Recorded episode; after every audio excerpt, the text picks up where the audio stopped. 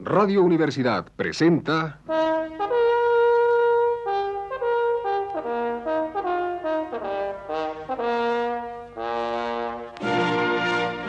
Testimonios.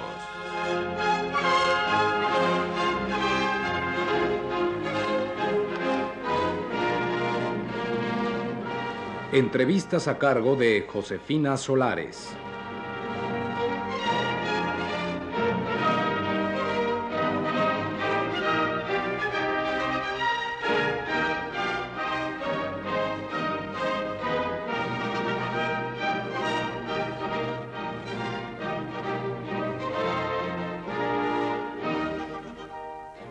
Esta noche está con nosotros Luis Guillermo Piazza. Señor Piazza, díganos, a cinco años de la publicación de su libro La Mafia, ¿qué ha sucedido con esa mafia? Le ha sucedido lo peor que puede pasarle a cualquier cosa, a cualquier persona. Se repite cuando ya está muerta, cuando no existe. O sea, tenía un sentido en los sesentas, en medio de un contexto histórico y en medio de una situación muy peculiar de México. No tiene ningún sentido actual, pero México se caracteriza por la repetición de sus figuras. O sea, Palillo inventa un chiste una vez y lo sigue repitiendo durante 30 años. Siqueiros hace 50 años o 60 que está haciendo poliforms y ya vemos el último desastre de él. Ayer leía yo una cita de Schopenhauer o Schopenhauer, yo no sé bien cómo se pronuncia, pero creo que viene muy al caso. Y dice, la vida es como una comedia representada al principio por actores vivos y luego terminada por autómatas que usan los mismos disfraces. Se me hace que con eso contesto yo la pregunta porque realmente estamos viendo gente que no está viva, pero que usa el mismo disfraz y sigue haciendo el mismo chiste en realidad. Esa es la mafia actual. Bueno, ¿y qué función cumplía en los 60 esa mafia? Eh, la misma que cumplía tanta otra gente aquí y en Estados Unidos y en Europa, la de agraviar un poco, la de molestar, la de irritar. Hay ciertos momentos en que se necesita eh, avivar, en que se necesita molestar de esa manera para que dé incluso la impresión de vivir. Entonces, estas figuras fueron los irritantes de su momento y sirvieron para que algo se hiciera en pintura, en literatura, en teatro, hasta en cine. Pero, como dije antes, no se puede seguir repitiendo una sola actitud y máxime en un grupo. En este momento, los setentas son más bien de recapacitación, de volver sobre lo hecho. Todo sucedió en los sesentas, en mínima medida en México, en máxima medida eh, en otros países, pero todo sucedió desde la ida a la luna hasta asesinatos políticos, hasta las peores y las mejores cosas. Entonces, en este momento estamos digiriendo lo que sucedió en ese momento. Se ha dicho también, lo ha dicho un escritor negro, Julius Lester, que hubo generaciones que nunca pudieron digerir la bomba atómica y al nazismo. En realidad a mí me reconforta que en este momento estemos en una actitud de meditación, en una actitud de impas y en una actitud factible de digestión, porque si no nos pasaría como a esas otras generaciones que nunca pudieron asimilar lo que les sucedió.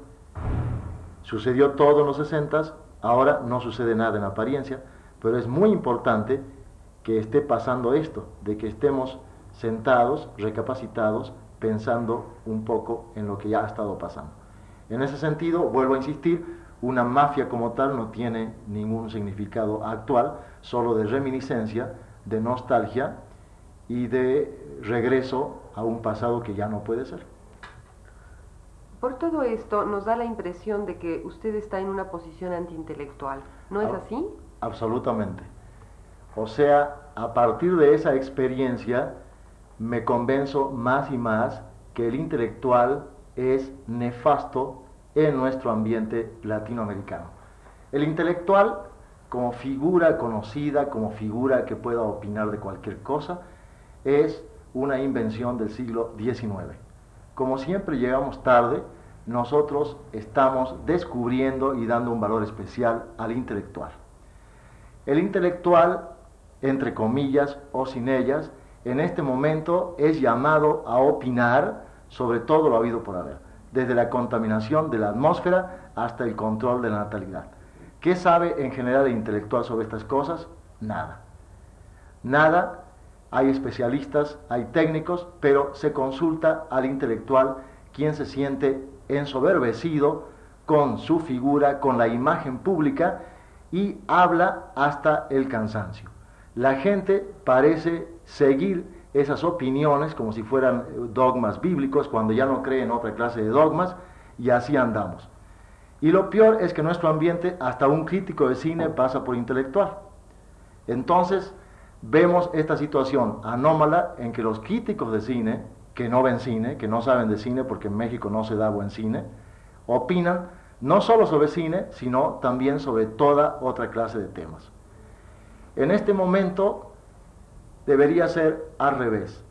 Hay un divorcio absoluto entre el intelectual y la realidad mexicana latinoamericana, por más que el intelectual, entre comillas, diga que está empapado de esa realidad.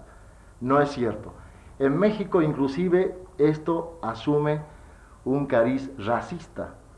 O sea, estos términos que ya se usan tanto, que han sido tan gastados de naco y fresa, eh, se puede aplicar a la situación literaria. O sea, en general el literato, el hombre de letras, el intelectual, es fresa. Pero por abajo está todo esto considerado despectivamente, racísticamente naco, que es una realidad y que es hermosísima y que es al revés del siglo XIX que los intelectuales representan, el siglo XXI por venir. O sea, el pueblo mexicano, por ejemplo, para dar un solo ejemplo, es notablemente visual, es notablemente hecho para la imagen. Desde la época de los códices, desde los retablos que estaban en la iglesia, desde el auge de la historieta, el pueblo mexicano gusta de la imagen, gusta de lo visual. Está hecho eh, intrínsecamente para la era de la televisión. O sea, es un personaje que Marshall McLuhan no ha podido prever, pero que se adapta totalmente a las premisas de Marshall McLuhan, con toda naturalidad. En México existe cierto caos propicio al caos mundial que se nos viene encima y que ya está encima nuestro, y que es lo contrario, la antítesis de lo racional que creíamos hasta hace muy poco que era el ideal del mundo. La prueba de esta decadencia de lo racional, de lo intelectual, es la decadencia de París, de Francia, como centros culturales. Entonces, un intelectual nuestro que sigue mirando a París, que sigue inspirándose en raciocinios a lo Levi Strauss, a lo que sea, está totalmente en divorcio con el momento que estamos viviendo y que sin embargo el pueblo bajo mexicano, el pueblo bajo latinoamericano, lo, lo vive consustancialmente. Por ejemplo, eh, otros hechos mínimos, desde la época, desde mi libro El país más viejo del mundo, yo uso para una pseudo sociología detalles mínimos. Creo que son la, la pequeña historia y lo que realmente nos ilustra. En México se nota un desdén absoluto por la moda este, eh, nos podemos fijar, por ejemplo, en la calle, que es el único país del mundo donde todavía se usa la minifalda y el hot pants. Pero es porque en México realmente no sigue la moda. Sigue las modas y a destiempo cuando se le da la gana. Pero siempre de algún modo misterioso y casi ancestral inventa modas. Por ejemplo, hay ropas mexicanas como el chaleco de los inditos, eh, hay modas de ciertos pantalones eh, tipo charro que han trascendido a todo el mundo. En cambio, cierta pequeña clase fresa cree estar a la moda cuando en el mundo no hay una sola moda, hay modas. Y entonces uno sale a la calle y ve que México es un país de modas, de un caos total en la calle, nada uniforme, lo cual está muy de moda, al revés. Pero viene el intelectual con su raciocinio habitual, con su manera de pensar tan eh, apegada al cerebro, y dice, no, se usa tal cosa. Y al decir se usa tal cosa, lamentablemente no solo se refiere a la minifalda, sino a cierto tipo de novelas, a cierto tipo de cuadritos, a cierto tipo de cine, y es cuando se produce el desbarajuste. Por eso tenemos tan mala literatura, tan mal cine, tan mal teatro, tan mal todo, porque no se sigue lo verdaderamente natural, lo que es nuestro, lo que es de aquí, sino una moda cultural europea. Y ello se considera como un paso adelante, dice, ya se está cultivando, no es cierto. A mí se me hace nefasto toda esta crítica de cine, toda la actitud de los cineclubes, toda la actitud solemne de tomar, por ejemplo, al cine como una cosa sumamente importante que no lo es, es una gran diversión. Y sería magnífico que siguiéramos gozando las películas de caballitos y de piratas, pero sin esa actitud libresca, absurda, que desvirtúa todo entretenimiento, toda diversión, como también debería serlo la literatura.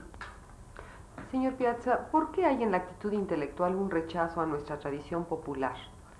Porque el intelectual, por antonomasia, es clasista, es racista y le tiene miedo a lo que sea natural. Piensa que lo importado, la cultura importada, o sea, lo antinatural, significa progreso. En realidad, el intelectual, digo este intelectual del que estamos hablando, el intelectual típico, que es una generalización, que es un cliché, el intelectual cliché se vale solo de clichés. Y, por ejemplo, dice, eh, debería todo el mundo estar alfabetizado, o eh, debería todo el mundo ser de cierta clase social, cierta clase media, o debería ser uniforme en su raza, o debería ir a andar vestido de cierta manera y son los clichés que han fracasado totalmente en Sudamérica, o sea, países como la Argentina y Uruguay que son un fracaso total, que yo los he vivido personalmente, y que son países que podrían alquilarse al mejor postor porque están fracasados, o sea, son sueños fracasados, tienen una inmensa clase media, uniforme, muy bien vestida, tienen eh, casi todo el mundo alfabetizado y tienen cierto tipo de democracia de partiditos que nunca ha funcionado.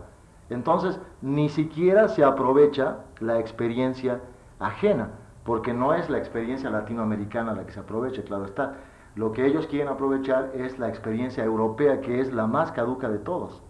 Pero siguen insistiendo en esos clichés y siguen divorciados de una realidad que les da miedo, a la que no quieren enfrentarse. Y no solo lo hacen geográficamente, o sea, en el espacio, frente a la gente que está aquí, sino que lo hacen históricamente. Entonces, en vez de hablar del naco, se refugian en la época precortesiana y hablan del cuchillo de obsidiana y de la máscara de obsidiana y de todas las cosas prehispánicas que no tienen nada que ver con la realidad por más que ellos lo digan, que no son la raíz. O sea, la raíz hay que buscarlo en lo que está sucediendo en este momento. Sería mucho más interesante, por ejemplo, que un intelectual actual, verdadero, cabal, analizara el papel de la droga en México, concretamente el papel de la marihuana, que es un producto absolutamente mexicano, que ha inundado el mundo, es un producto de exportación mexicana, y que viera qué realidad actual, viva, vivísima, significa para el mexicano y significa para el mundo. Caso insólito, porque en general estamos importando y en este sentido estamos exportando. Pero no, nadie de estos intelectuales se animaría a ello, sino que se remontaría y hablaría de algún tipo de droga que usaban en la época de Moctezuma, porque claro, es mucho menos peligroso. Es como cuando en los murales hablaban hasta hace muy poquito de Porfirio Díaz y no de figuras mucho más cercanas. Es mucho más fácil entonces remontarse a un pasado de cuatro siglos o de cinco siglos que no enfrentar lo, de ahora. Eh, bueno, Alfonso Reyes hablaba sobre simpatías y diferencias. Usted nos ha planteado ya un poco sus sus diferencias y sus antipatías. ¿Qué nos podría decir sobre sus simpatías? Las tengo muy definidas eh, y podríamos abarcar casi todos los campos de la llamada también entre comillas cultura. Por ejemplo, en teatro admiro y respeto a mi tocayo Basurto, que se me hace una obra absolutamente auténtica y compenetrada con el pueblo mexicano. Más aún esa obra admirable cada quien su vida, que ha cumplido ya casi 7.000 representaciones, va a ser editada este año con todos los honores porque se me hace que es uno de los clásicos literarios, además de la escena, del país. En cine, muchas veces lo he dicho ya y he tenido oportunidad de platicar con él inclusive en televisión, Juan Orol se me hace la figura señera, la figura que marcó rumbos a un cine popular, natural, en que representaba cierta AMPA, que claro no es el Olimpo intelectual que quisieran imponerlos. Después, dentro de este mismo cine, se me hace una figura extraordinaria, la del santo, por sus películas de un surrealismo no premeditado que llama la atención en Europa y en Estados Unidos y que seguramente quedarán para cineclubes de allá y para museos del arte fílmico de todo el mundo. Yo gozo esas películas, no me pierdo ninguna y espero que se sigan haciendo muchas más de ese tipo. En música, desgraciadamente, falleció Agustín Lara, de muy feliz memoria, pero su música es imperecedera y a mí me acompaña en los momentos realmente creativos que son los de melancolía y de nostalgia, que uno a veces goza con un poco de autopiedad, pero que la música de Lara es lo más eficiente para ello. Y por último, en literatura, eh, hablaría de una figura como Luis Espota, como señera, como precursor, y de una figura muy actual, un muchacho de 20 años, de poco más, que se llama Armando Ramírez, que ha ganado el concurso del cuento en Tepito y que acaba de publicar un libro que se llama Chin Chin, el T por 8, que quedará a la altura también de nuestros mayores clásicos. Para mí eso es lo principal en el momento actual, eso es lo verdadero, eso es lo auténtico y lo demás es puro bizantinismo. Muchas gracias. Esta noche estuvo con nosotros Luis Guillermo Piazza. Radio Universidad presentó...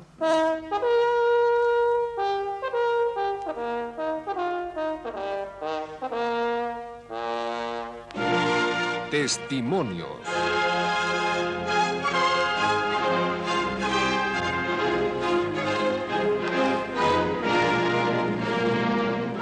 Entrevistas a cargo de Josefina Solares.